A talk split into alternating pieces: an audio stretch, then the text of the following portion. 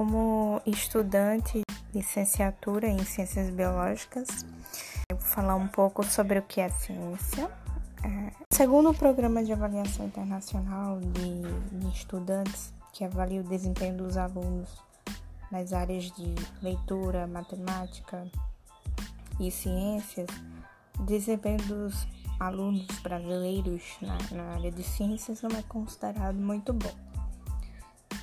Conceito de ciência ele não é muito bem difundido, não apenas entre pessoas que não têm nenhuma relação com a ciência ou pessoas fora, fora da universidade. Né?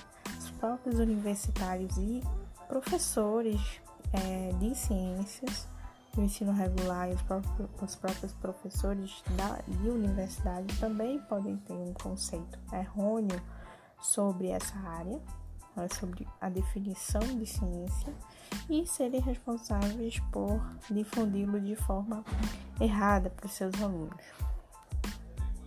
Quando a gente fala de ciência na área de pesquisa, a gente fala em ciência e a gente fala na pessoa que faz ciência, que é denominado cientista ou pesquisador, é comum que se atribua a imagem, aquela imagem do, do Einstein, né, de um homem vestido com um jaleco branco, geralmente um homem branco, pouco social, sem muitos amigos.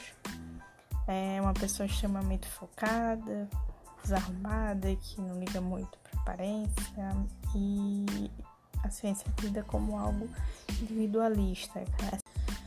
É, também a própria ciência é considerada como sendo algo muito, muito difícil de se fazer, muito complicado e que está muito distante né, da, da sociedade, que tem um padrão metodológico do fazer ciência baseado em experimentação e que dificilmente é, alguma teoria será totalmente refutada.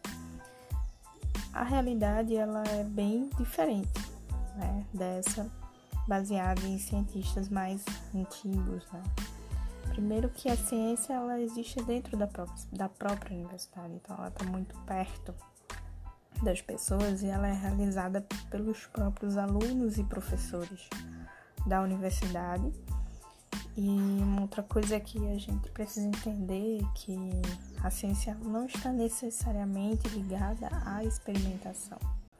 E apesar de haverem métodos científicos, eles não são rígidos, eles podem ser moldados, né? podem ser repensados por um grupo de cientistas, pode existir um método diferente para cada área né? da ciência. Então, fazer ciência, diferente do que se pensa, geralmente é feito não por pessoas individuais, mas é feito por, por pessoas, às vezes grupos gigantescos, né? Então, ela tem uma relação muito íntima com a sociedade, pois grande parte das perguntas que os cientistas desejam responder estão ligadas ao meio em que, ao meio em que eles vivem, ao momento social em que nós vivemos. Além do mais, principalmente, as pesquisas elas dependem de financiamento. Então, para existir esse financiamento, pergunta, né, as hipóteses, elas têm que ter um interesse social, político, econômico.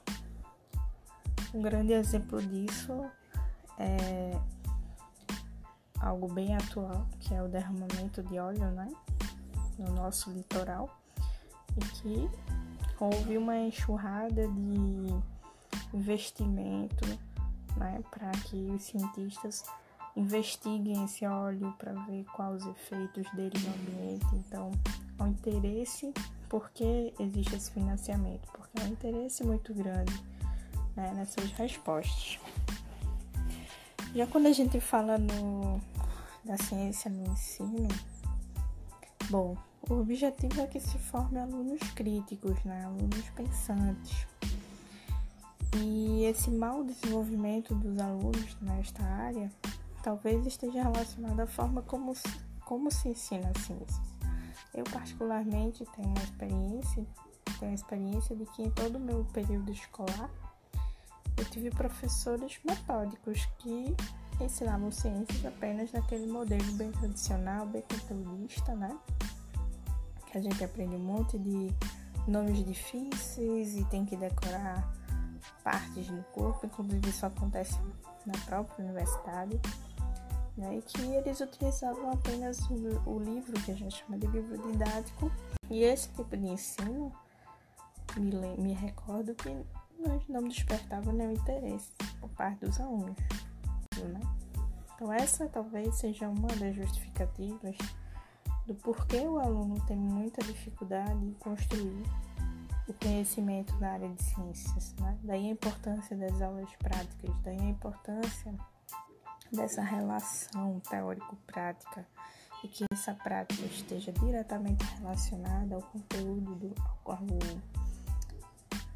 contexto né, vivenciado pelo aluno, fazendo com que o aluno seja o sujeito da sua aprendizagem, não que seja um indivíduo que apenas fique ouvindo e recebendo né, aquilo que o professor fala como verdade, mas que ele teste, que ele é, tenha ação né, na hora da, da, das aulas.